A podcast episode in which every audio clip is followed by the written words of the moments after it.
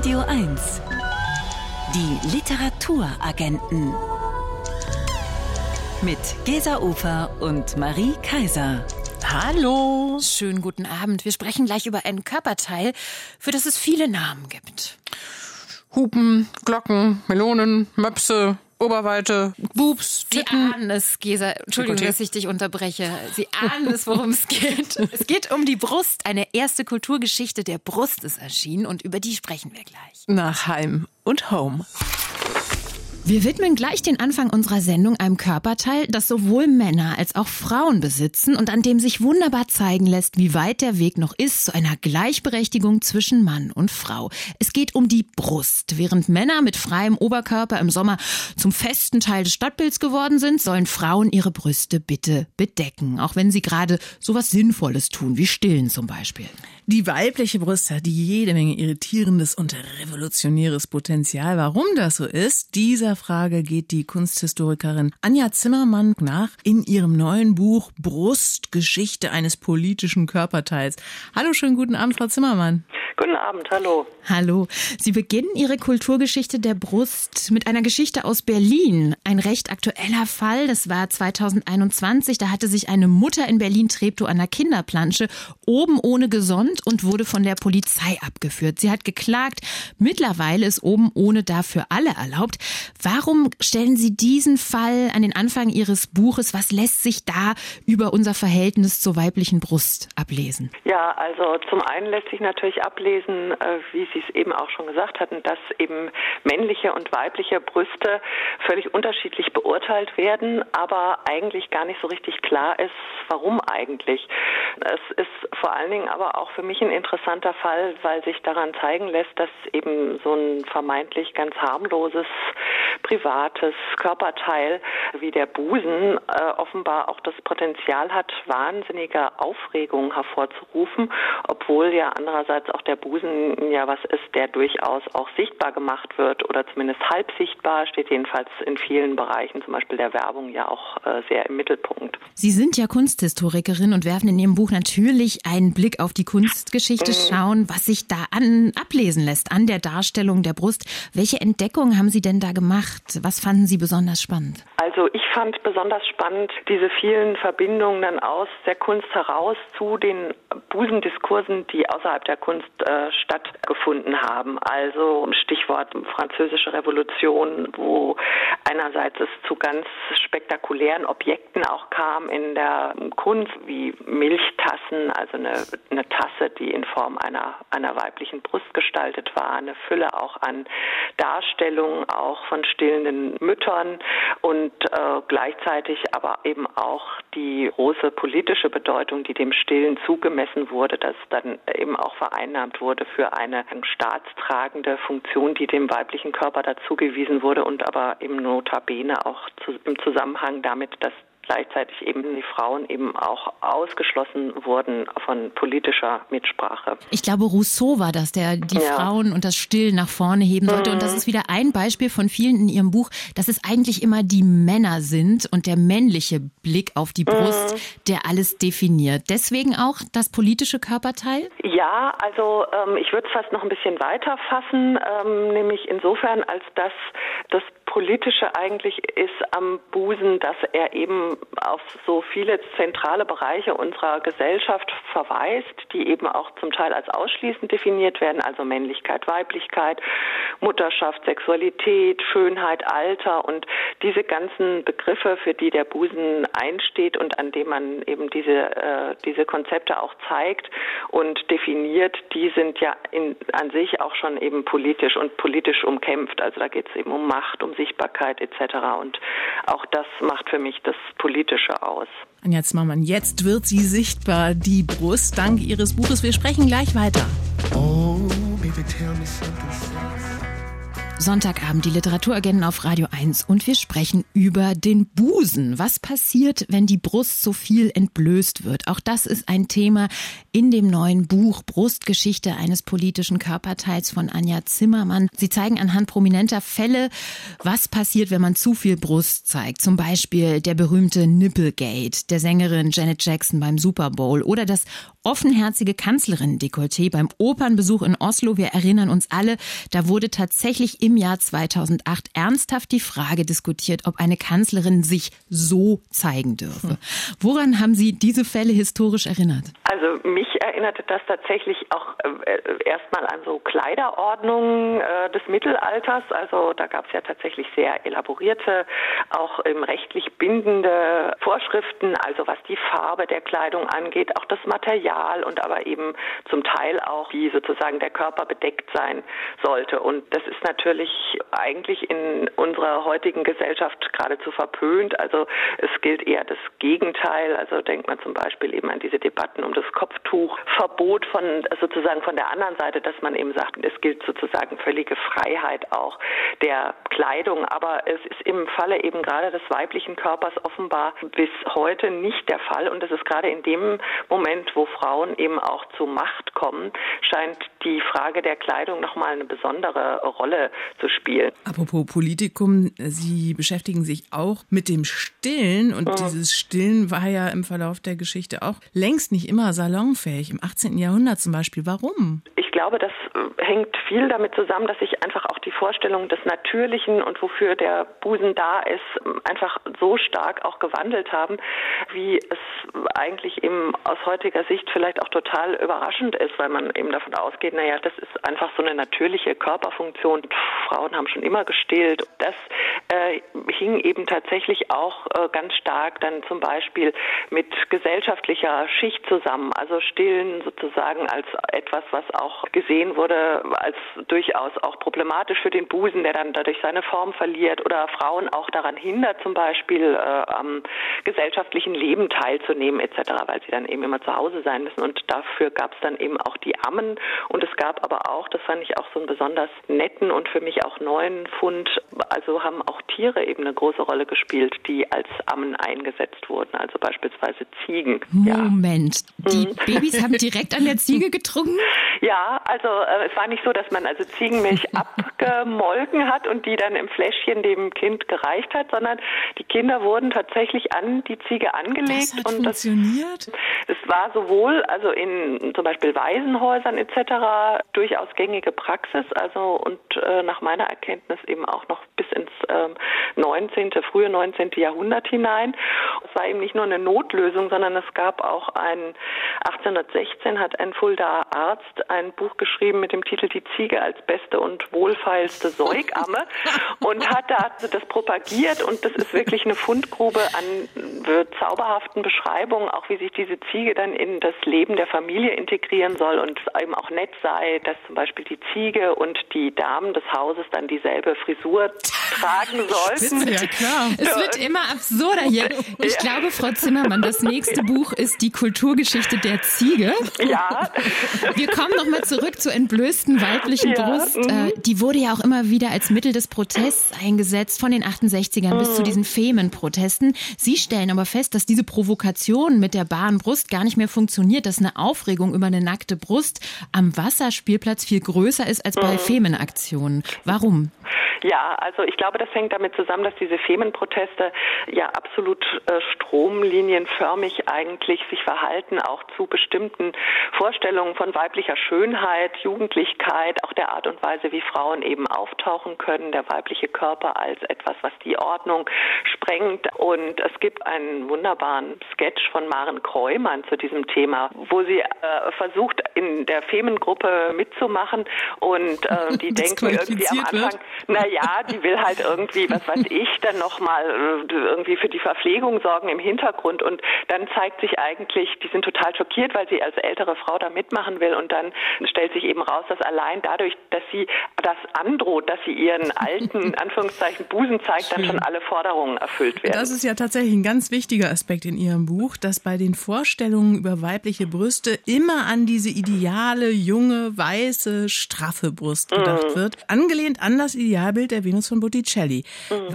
Warum hat die alternde oder hängende mhm. Brust überhaupt keinen Platz im öffentlichen Raum? Ja, das ist eine Frage, die ich mir auch immer wieder gestellt habe. Es ist sozusagen die Spitze des Eisberges äh, der, der Abwehr eben des Alters und die sich ja durch ganz viele Ebenen auch zieht und die auch wiederum eine lange Geschichte hat, auch eine lange Bildgeschichte. Es gibt ja dieses Thema auch des Jungbrunnens im 16. Jahrhundert von Lukas Kranach gemalt, wo man eben sieht, wie die älteren Frauen durch den durch das Wasser schwimmen und auf der anderen Seite wieder rauskommen, um dann zu sein, aber eben für Männer, die im Übrigen aber alt sind, auch auf dem Bild. Natürlich. Und dann verjüngt werden durch den Kontakt mit dem jugendlichen Körper. Also die müssen nicht durchs Wasser, sondern die können sich mit einer jungen Frau schmücken und verjüngen. Und das steckt für Sie auch alles in der Gegenwart drin und dem Grund, warum das nicht gesehen werden will, weil alle dann Angst haben, dass sie sich anstecken mit dem Alter. Ja, also ich glaube, dass eben für äh,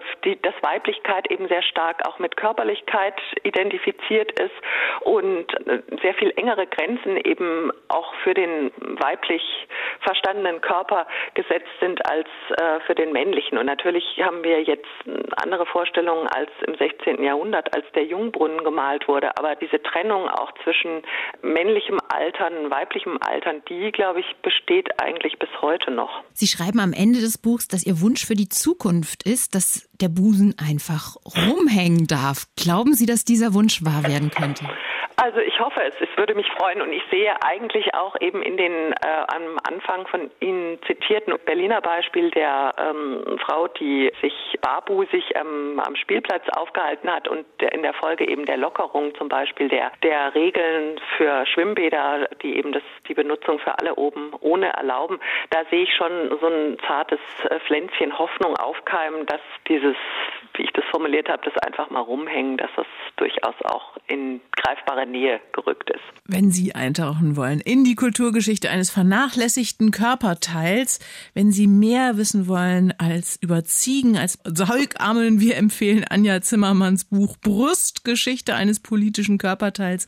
Erschienen ist das Buch im Wagenbach Verlag, 272 Seiten, kosten 28 Euro. Ganz, ganz herzlichen Dank, Frau Zimmermann. Ja, nicht zu danken. Tschüss. Die Literaturagenten. Wirkungstreffer. Ein Buch, das mich umgehauen hat.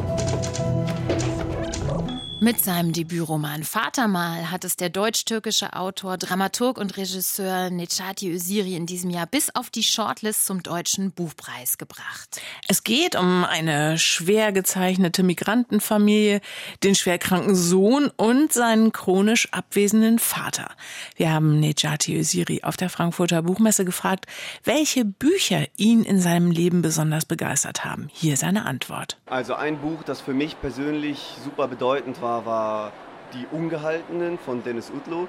Das war einfach eines der ersten Bücher, bei denen ich das Gefühl hatte, oder wird auch meine Realität irgendwie beschrieben. Jetzt abgesehen davon, dass es sprachlich wundervoll ist, ähm, hat es mich irgendwie auch politisch ziemlich mitgenommen.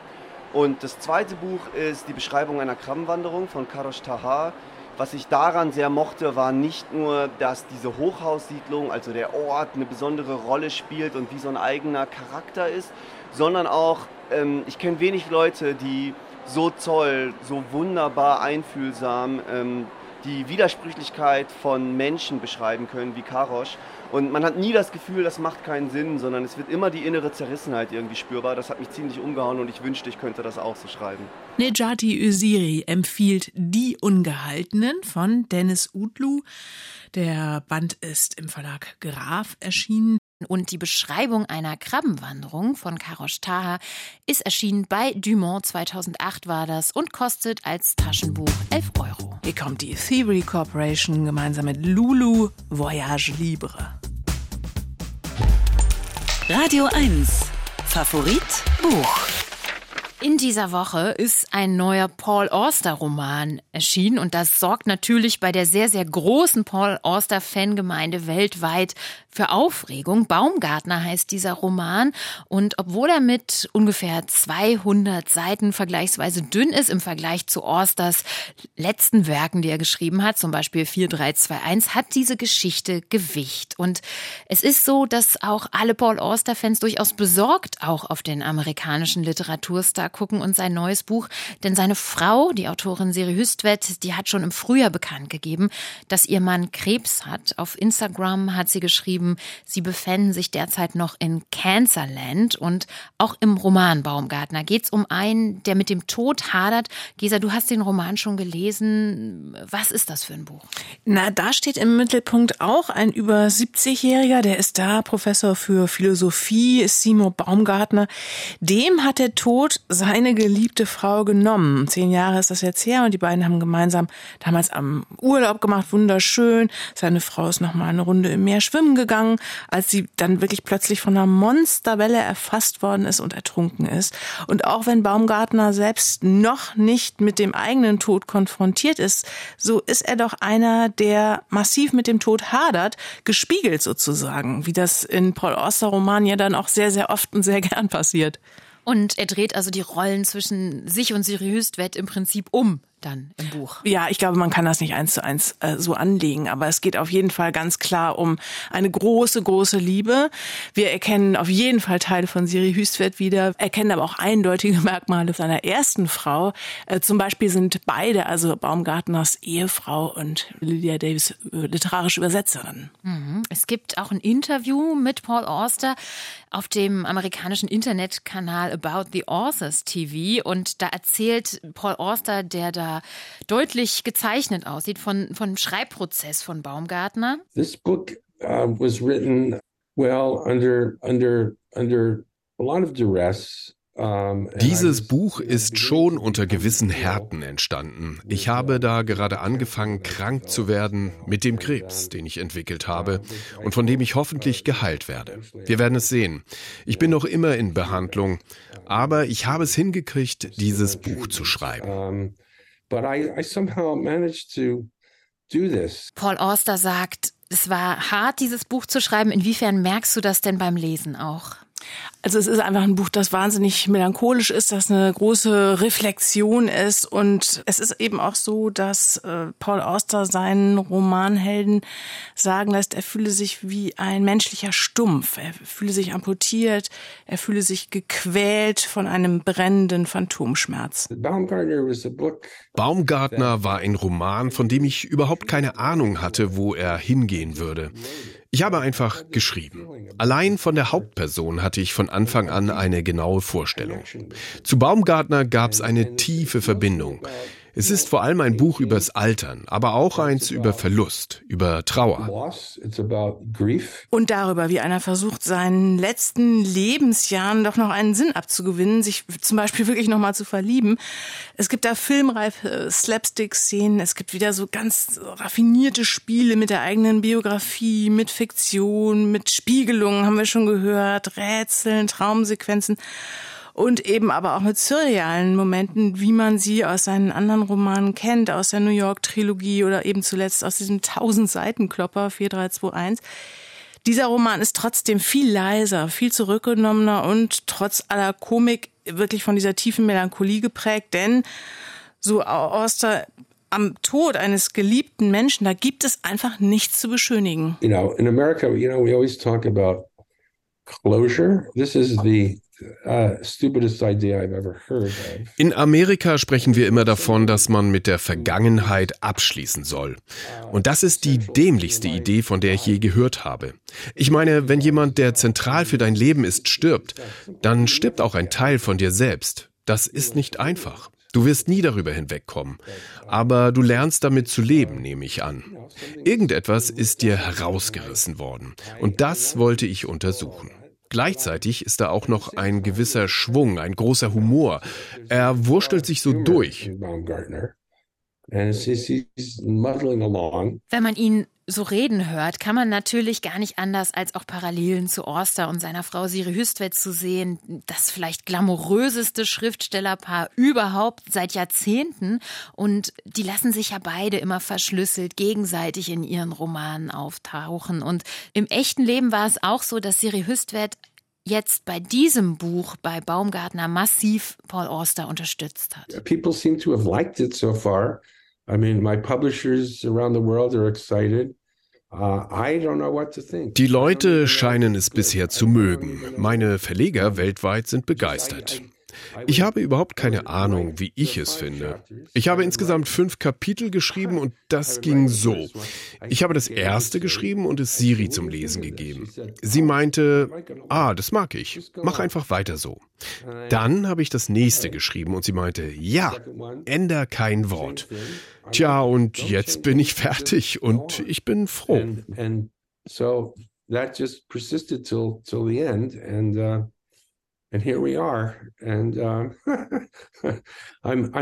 In dieser Woche ist der neue Paul Auster Roman Baumgartner auf Deutsch erschienen bei Rowold in der Übersetzung von Werner Schmitz. 208 Seiten, kosten 22 Euro und ich persönlich hoffe, dass es nicht sein letzter war. Radio 1. Die Literaturagenten. Mit Gesa Ufer und Marie Kaiser. Willkommen zur zweiten Stunde. Und das ist ja diesmal eine Ausgabe, wo äh, wir zwei Damen ganz unter uns sind. Und da kann man sich ja schon mal fragen, liebe Marie, könntest du dir vorstellen, ein Buch zu schreiben über all deine Verflossenen, deine Liebhaber, deine Ex-Freunde und die möglicherweise zu bitten, auch Ihre Version zu eurer Geschichte vielleicht zu schildern? Oha, also die, Ihre Version der Geschichte würde mich natürlich sehr interessieren, aber Veröffentlicht werden müsste das Ganze nicht. Also gar nicht, auch nicht unter Pseudonym. Fee Zschocke, die heißt wirklich Fee Zschocke, hat also nicht unter Pseudonym geschrieben, ihren Band Er oder Ich. Und da hat sie genau dieses Experiment durchgeführt mit großem Erfolg. Das Buch ist gerade neu aufgelegt worden. Wir stellen es vor nach Noel Gallagher's High Flying Birds und What a Life. Radio 1. Die Literaturagenten. Autoren sind auch nur Leser. Dieselbe Liebesgeschichte zweimal erzählt. Die Journalistin und Schriftstellerin Fee Zschocke beschreibt ihre vergangenen Beziehungen und lässt dann ihre jeweiligen Verflossenen ihre Version dessen erzählen, was gewesen ist. Entstanden ist ein Band, der nicht nur beschreibt, wie unterschiedlich Liebesgeschichten laufen können, sondern auch, wie sehr die jeweilige Erinnerung trügt, verzerrt, schönt oder auslöscht. 1980 erschien Fee Chockes Er oder Ich zum ersten Mal. Jetzt hat der März Verlag den Band neu aufgelegt. Unser lesender Autor, der Musiker und Schriftsteller Thorsten Nagelschmidt, hat Er oder Ich gelesen und ist jetzt unser Gast. Und darüber freuen wir uns sehr. Hallo Thorsten. Hallo. Hallo, lass uns erstmal über die Frau mit diesem besonderen Namen reden. Wer ist Fee Zschocke? Wie schreibt sie? Fee Zschocke ist eine in Bremen aufgewachsene Journalistin, die in den äh, 70ern beim Stern war, aber auch für äh, andere Zeitschriften geschrieben hat, Quick, Brigitte und so weiter. Und sie hat eben 1980 dieses Buch veröffentlicht, hat auch noch andere Bücher veröffentlicht, aber das äh, Er oder Ich waren sehr großer Erfolg, hat, glaube ich, bis heute mehr als 150.000 Exemplare verkauft und ist jetzt eben in dem neu gegründeten März Verlag wieder erschienen als Neuauflage. Und hat ja auch genau diese tolle Ästhetik von damals, die der März Verlag ja so übernommen hat. Er oder ich, das ist ein Titel, der ja schon klar macht, hier sind sich zwei nicht immer besonders einig. Das ist eine tolle Idee, dieses Buch, aber eigentlich ja auch doch sehr privatistisch. Also was macht die Geschichten vielleicht auch für Menschen interessant, die nicht dabei waren, die nicht involviert sind? Ja, es ist ja erstmal eine sehr ungewöhnliche Versuchsanordnung. Eine zu diesem Zeitpunkt etwa 40-jährige Frau äh, sucht all ihre Ex-Partner und Affären auf, um denen ein Aufnahmegerät hinzulegen und äh, zu sagen, so nun erzähl du mal, äh, ne, wie du das wahrgenommen hast. Und erst nachdem die Männer ihre Version der Geschichte erzählt haben, durften sie äh, lesen, was Fee Zschocke über sie geschrieben hatte. Und darauf muss man sich natürlich erstmal einlassen und ähm, finde ich ganz interessant. Außer einer Person haben das wohl auch alle getan. Ähm, also Fee Zschocke schreibt sehr geradeaus, aber dabei sehr respektvoll und ich würde sagen uneitel. Und das fällt besonders bei diesem Sujet, finde ich, sehr angenehm auf, ist mir persönlich sofort positiv aufgefallen. Also sie nimmt das Thema sehr ernst und ihre ehemaligen Partner eben genauso. Also das finde ich interessant. Also niemand will sich da über jemanden erheben oder jemanden belehren. Man hat auch nie das Gefühl, dass da noch jemand ein Hühnchen mit jemandem zu rupfen hätte oder sowas, obwohl es natürlich absolut auch um äh, Kränkungen und Verletzungen geht und es sehr unterschiedliche Bewertungen von Situationen gibt, aber es ist eben nicht auf äh, Pointe geschrieben. Es gibt, äh, da ist keine Häme, da ist kein Zynismus und ich finde, das hebt sich sehr wohltuend äh, und auffällig von der heutigen Zeit ab, wo es so auch und gerade in sich als fortschrittlich dünkenden Kreisen oft nur noch so um so ein moralisches Urteilen zu gehen scheint oder darum, irgendwie mit dem Finger auf andere zu zeigen, andere zu belehren. Ganz kurz, wenn beide Seiten berichten, fragt man sich natürlich, wie weit geht denn das auseinander, die Wahrnehmung? Ja, die geht teilweise sehr auseinander, teilweise gar nicht so unbedingt. Man muss natürlich auch sagen, es sind unterschiedliche Voraussetzungen. Also Fee Schocke hat ihren Text eben geschrieben und äh, vielleicht auch überarbeiten können, während die Männer äh, ein Aufnahmegerät hingelegt bekommen haben und erzählt haben. Das wurde natürlich dann auch passend gemacht äh, irgendwie, wird es auch redigiert und gekürzt und sowas worden sein. Aber es ist natürlich ein anderes Erzählen. Und das gibt aber natürlich auch einen interessanten Sound. Kannst du uns vielleicht doch noch mal ein Beispiel nennen? Also ist dir eine dieser Amuren irgendwie in Erinnerung geblieben und auch vielleicht in ihrem Dissens, also in der unterschiedlichen Erinnerung? Äh, ja, die Herausgeberin Barbara Klender hat mir im Vorfeld dieser Buchveranstaltung gesagt, dass Wolf ihre Lieblingsfigur ist. Wolf war ein äh, Nachbar von Fee Zschocke in Hamburg, der sie anfangs sehr abweisend behandelt hat. Es fällt in dem Kontext das äh, schöne und vielleicht vom Aussterben bedrohte Wort Raubeizigkeit. Hm. Das hat mir gut gefallen. Ja, sehr. Ähm, und ja, Wolf ist dann in seiner Passage auch sehr straight und sagt ein paar Sachen, wie man sie heute vielleicht nicht mehr sagen würde, die vielleicht irgendwie unsensibel rüberkommen. Aber es gibt gerade in diesen äh, Passagen eben auch sehr viel Reibung und wie ich finde, dadurch auch einiges an, man weiß nicht, freiwilliger oder unfreiwilliger Komik. Das Wort Raubeizigkeit ist wunderbar. Vielleicht hat man es in den 80er Jahren noch verwendet. Ich habe es wirklich lange nicht mehr gehört. Wie ist das Buch insgesamt gealtert? Hat sich da in den vergangenen 40 Jahren Grundlegendes verändert in Liebesdingen? Also Dazu gibt es bestimmt interessante Studien, aber ich finde es schon überraschend, wie frei und wie bewusst hier äh, geliebt und gehandelt wurde und wie weit dieses Handeln auch äh, politisch verstanden wurde. Also ich habe, ja, ich hatte da, da öfter den Eindruck, dass es vielleicht heute sogar wieder mehr Schranken, mehr Tabus, mehr Ängste gibt, gerade auch beim, beim Sprechen über Sexualität. Und ähm, dann hat das Ganze natürlich auch wirklich diesen zeithistorischen Kontext. Also wenn man sich für die Aufbrüche in der alten BRD der 70er, 60er, 70er, vielleicht auch noch 80er äh, interessiert, dann gibt's hier einiges äh, zu entdecken, weil wir hören hier halt Menschen zu, die versuchen, Beziehungen zu führen, vielleicht auch andere Beziehungen als die, die sie von ihren Eltern und der Gesellschaft vorgelegt bekommen haben. Und da finde ich das dann wirklich ja, erstaunlich und auch wirklich sehr schön zu sehen, selbst wenn es da Uneinigkeiten und, und Verletzungen und sowas gibt, wie aber eigentlich alle versuchen, andere und respektvollere Beziehungen zu führen. Würdest du eigentlich sagen, dass dieses Buch eben auch bei Liebeskummer hilft, so aus der Abteilung, äh, andere haben auch ganz anderes erlebt? Auf jeden Fall. Also es ist natürlich keine Lebenshilfe, es ist auch kein Ratgeber und ich finde, es sollte auch nicht so gelesen werden. Aber natürlich, wenn man sich für äh, zwischenmenschliche Beziehungen interessiert, die ja nun mal einfach auch jeder von uns führt, dann äh, findet man hier bestimmt einiges, von dem man glaubt, äh, dass das auch was mit dem eigenen Leben zu tun hat. Jetzt brauchen wir noch ein knackiges Kurzurteil zum Schluss für den Buchdeckel. Was würdest du schreiben? Ähm, auf dem Buchdeckel steht ein Buch für alle, die hin und wieder an Verflossene denken. Und äh, ich glaube mir das jetzt und würde es aber erweitern und sagen, ein Buch für alle, die hin und wieder an Verflossene und an die alte BRD denken.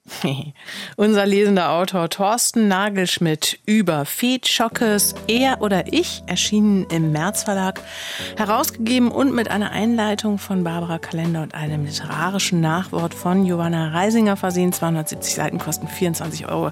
Tausend Dank, Thorsten. Schönen Abend noch. Danke. Einen schönen, raubeizigen Abend. Ja. Nein, raubeizig ist nie schön, oder? oder doch? Vielleicht ein bisschen. Tschüss. Tschüss. Ein neuer Song von Moby kommt jetzt zusammen mit Bree O'Banion. We're going wrong. Radio 1. Reine Poesie.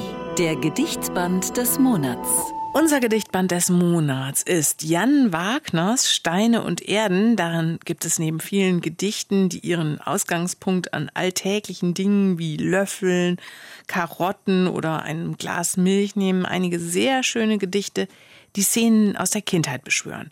Wie das folgende Gedicht, das Jan Wagner für uns eingelesen hat. Morse. Das folgende Gedicht ist eine Art Kindheits- oder Freundschaftsgedicht, aber zugleich ein Loblied auf den Erfinder des Morse-Alphabets, der auch im Titel auftaucht. Zu Ehren von Samuel Finley Breeze Morse, 1791 bis 1872.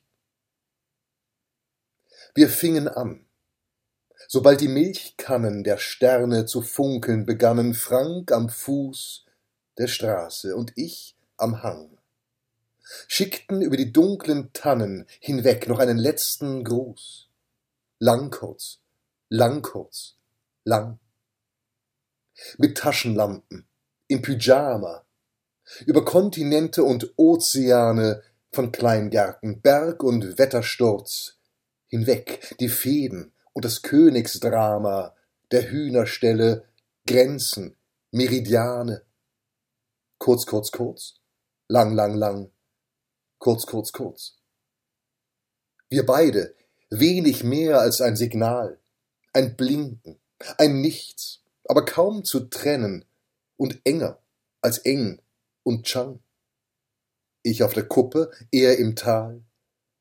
Also seltsam, wie rasch die dunklen Tannen, lang kurz kurz, kurz lang, empor schossen, plötzlich zwischen uns lagen, mit Reisen, Praktika, Diplomen, mit Scheidungen und Ehen, mit Geburts- und Tauf- und Todestagen, Affären, Lorbeerkränzen, Melanomen, kurz, kurz, kurz, lang, kurz, wissend, dass man schon am Morgen sich wiedersehen würde, nach Husaren träumen, während alles seinen Gang zu gehen hatte, morgen, übermorgen in ein paar Tagen, Wochen, Jahren, über kurz oder lang. Das war das Gedicht Morse von Jan Wagner aus seinem neuen Gedichtband Steine und Erden. Der ist bei Hansa Berlin erschienen und unser Gedichtband des Monats. 112 Seiten kosten 22 Euro. Wir hören jetzt neue Musik auf Radio 1. Call Me Wild, Cory Wrong zusammen mit Jodie. Wir sprechen jetzt über ein Buch, das uns in die dunkelsten Kapitel der deutschen Geschichte führt. Gebranntes Kind sucht das Feuer von Cordelia Edwardsson. In diesem autobiografischen Roman erzählt die schwedisch-israelische Journalistin von ihrer Kindheit in Berlin. Die Tochter der damals sehr bekannten Schriftstellerin Elisabeth Langkesser und eines jüdischen Vaters galt nach den NS-Rassegesetzen als Jüdin mitten im Krieg bestellt die Gestapo Mutter und Tochter ein und droht entweder die Mutter oder die Tochter nach Osten abzutransportieren. Wie ist diese Geschichte weitergegangen und wie erzählt Cordelia Edward schon sie in diesem autobiografischen Roman? Du hast das Buch gelesen, Marie. Wie war das? Ja, Cordelia Edward schon, die erzählt die Geschichte eines Kindes, das von der eigenen Mutter dazu gezwungen wird, sich selbst zu opfern. Auch wenn sie es nicht ausspricht, die Tochter, die spürt im Blick der Mutter, was von ihr erwartet wird in dieser Situation in Gestapo-Hauptquartier. Sie unterschreibt einen Zettel und wird mit 14 Jahren dann von der Gestapo verhaftet, nach Theresienstadt erst deportiert, schließlich ins Vernichtungslager Auschwitz-Birkenau. Und dieser Szene zwischen Mutter und Tochter beizuwohnen, in dem gesagt wird, entweder die Mutter wird jetzt mitgenommen oder du, ist wirklich ganz fürchterlich. Sie beschreibt ganz präzise, was dieses Leben in Auschwitz für sie bedeutete. Also diese Cordelia arbeitet in der Fabrik, später in der Schreibstube eines der übelsten Kriegsverbrecher des Zweiten Weltkriegs, nämlich in der Schreibstube von Josef Mengele, der an den Gefangenen grausame Experimente durchgeführt hat, der auch immer die Selektion gemacht hat. Allein wie sie diese Selektion beschreibt, werde ich nicht vergessen. Sie erlebt, wie die Menschen an der Rampe aussortiert werden, wie Alte und Schwache aussortiert werden werden und sie erlebt, wie Mütter ihre Kinder zurücklassen, um selber irgendwie überleben zu können. Und diese Cordelia schafft es irgendwie, diese Hölle von Auschwitz zu überleben.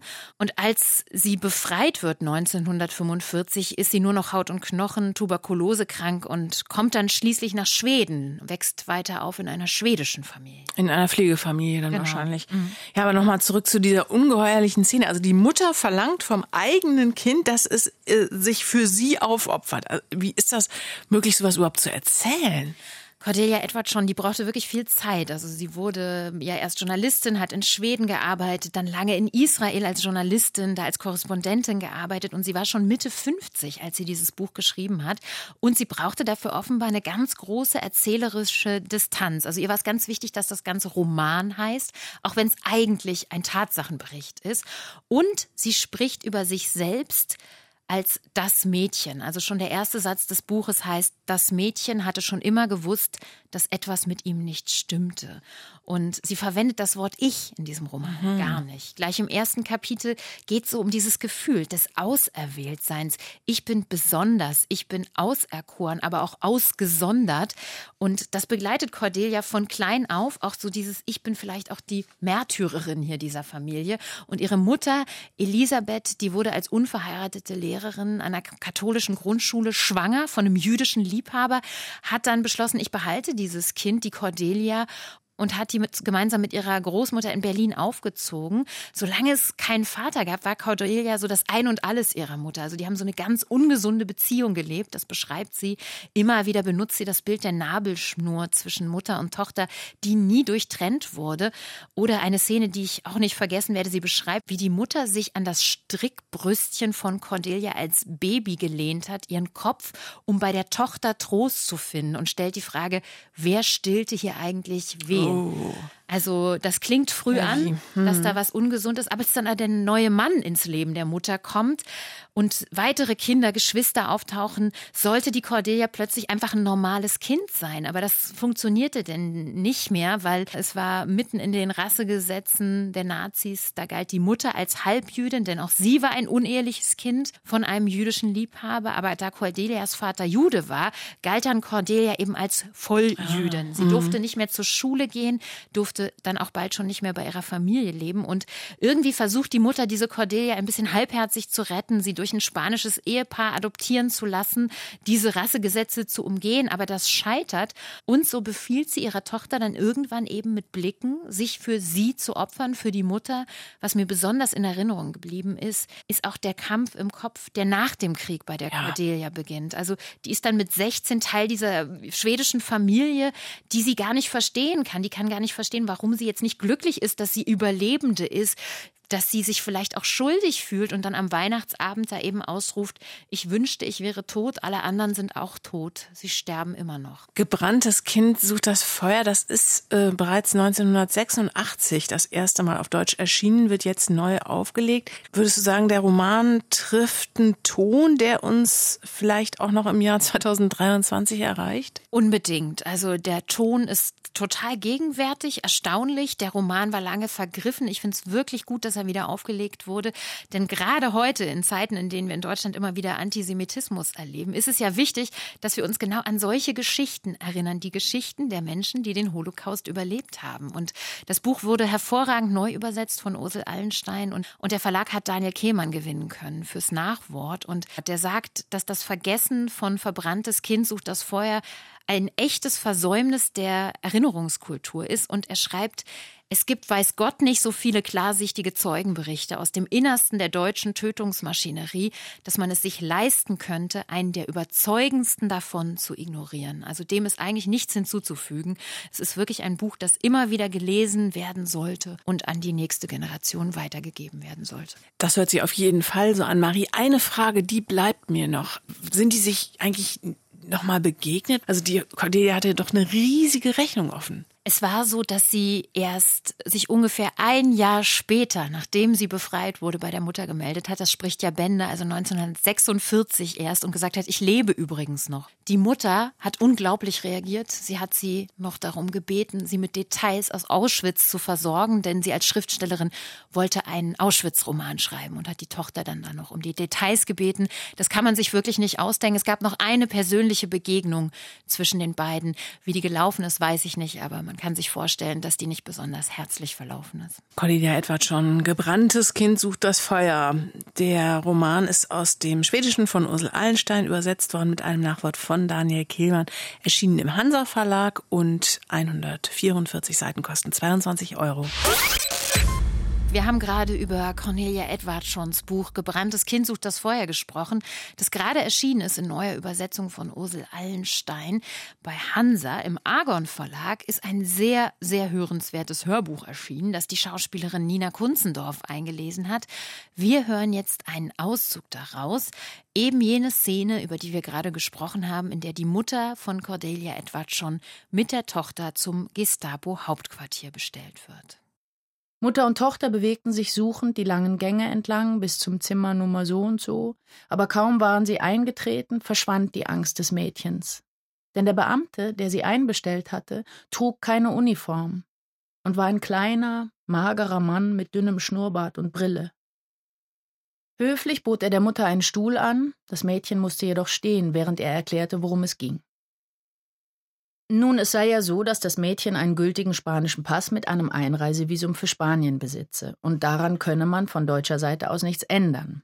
Er hätte beinahe leider gesagt, befand es dann aber wohl für überflüssig. Allerdings brauche man auch ein deutsches Ausreisevisum, und ein solches werde man sicher nicht ausstellen. Wie ich sehe, tragen Sie keinen Judenstern, sagte er an das Mädchen gerichtet. Noch war es keine Anklage, sondern nur eine Feststellung. Sie registrierte mit großer Befriedigung, dass sie gesiezt wurde. Zum ersten Mal, offenbar, galt sie als erwachsen. Trotzdem war es die Mutter, die erklärte, auf der spanischen Botschaft habe man gesagt, als spanische Staatsbürgerin falle das Mädchen nicht unter die deutschen Rassengesetze und könne daher nicht gezwungen werden, einen Judenstern zu tragen, schon gar nicht als gebürtige Katholikin. Das mag schon sein, erklärte der Beamte geduldig, aber und wieder wandte er sich direkt an das Mädchen. Nun haben wir hier ein Dokument ausgedruckt, von dem wir uns wünschen würden, dass Sie es unterzeichneten. Das Dokument erwies sich als eine Erklärung im Namen des Mädchens, der zufolge sie die doppelte Staatsbürgerschaft akzeptierte und auf diese Weise die deutsche neben der spanischen behielt und gleichzeitig freiwillig der Anwendung des deutschen Gesetzes inklusive der Rassengesetze auf ihre Person zustimmte. Dies beinhaltete auch das Tragen des Judensterns und einen eventuellen künftigen Abtransport in den Osten. Die Tochter blickte unsicher zu ihrer Mutter hinüber und begegnete einer weißen Maske, in der ein viel zu roter Mund wie eine Wunde leuchtete. Von der Mutter konnte sie sich in diesem Moment keine Unterstützung erwarten, verstand das Mädchen und bekam große Angst. Doch wie immer half ihr der eigene Trotz. Oh nein, so leicht sollte es nicht gehen. Nein, nicht wieder der Judenstern. Abtransport in den Osten klang auch nicht gut, aber mit dem Judenstern hatte sie schon Erfahrung. Sie beschloss, die Kesse Berlinerin zu spielen, eine Rolle, die sie schon früher mit Erfolg gestaltet hatte. Ich würde gern mit meiner Botschaft sprechen, teilte sie dem Beamten mit und fand, es klinge erwachsen und beeindruckend, und er hatte sie immerhin gesiezt. Es blitzte hinter der Brille und zuckte im Schnurrbart, als müsste er ein Lachen unterdrücken. Nur zu, kleines Fräulein, hier ist das Telefon. Er schob bereitwillig den Apparat zu ihr hinüber, und sie hatte bereits die Hand auf den Hörer gelegt, als er fortfuhr, und diesmal spuckte der Drache Feuer. Aber, und es klang wie ein Peitschenhieb, wenn Sie das nicht auf der Stelle unterzeichnen, dann müssen wir Ihre Mutter belangen. Er erklärte dem Mädchen, die Mutter habe die spanische Adoption des Mädchens arrangiert, um die deutschen Gesetze zu umgehen, und dies könne als schweres Verbrechen eingestuft werden, sowie Landesverrat, Hochverrat und irgendetwas Drittes, an das sie sich später nicht mehr erinnern konnte. Wenn das Mädchen jetzt unterzeichne, sei aber noch kein Schaden entstanden, dann könne man über den Fehltritt der Mutter hinwegsehen. Und fügte er sicherheitshalber hinzu, Sie sind sicher auch darüber im Klaren, dass Ihre Mutter selbst Halbjüdin ist. Das Mädchen blickte erneut zur Mutter und begegnete dem Ausdruck in ihren schönen braunen Augen. Augen, die mit einer Intensität strahlen und das Mädchen verzaubern konnten, die jetzt aber bis zum Rande gefüllt waren mit einem stummen, hilflosen Schmerz. Niemand sagte etwas. Nichts musste gesagt werden. Es gab keine Wahl, es hatte nie eine Wahl gegeben. Sie war Cordelia, die ihren Treueschwur hielt. Sie war auch Proserpina, sie war die Auserwählte, und nie hatte sie dem Herzen ihrer Mutter näher gestanden. Die Worte blieben ihr im Hals stecken, doch schließlich brachte sie sie hervor. Ja, ich unterschreibe. Der Drache, nun satt und zufrieden, verwandelte sich wieder in einen nahezu freundlichen Beamten und teilte zum Abschied mit Und jetzt können Sie ins Zimmer gegenübergehen und sich einen neuen Judenstern aushändigen lassen. Er kostet 50 Pfennig. Nina Kunzendorf hat einen Auszug aus dem Hörbuch zu Cordelia Edwardssons Roman Gebranntes Kind sucht das Feuer gelesen, das im Argon Verlag erschienen ist. Der Download des Hörbuchs kostet 17,95 Euro. Und wir haben jetzt die KI-Maschine wieder ausgeschaltet. Das war der neue Beatles-Song Now and Then. Und das war es schon wieder für heute Abend von den Literaturagentinnen. Ja, schön war's. Wir haben viel gelernt. Zum Beispiel, was ich mir auf jeden Fall merken werde, ist die Geschichte mit den Ziegenammen. Also, dass es tatsächlich so war, dass Babys an den Zitzen von Ziegen gesäugt haben und die Babys so gestillt wurden. Also, dass man so seine Stillziege zu Hause hatte. Vielleicht gibt es ja auch ein Revival.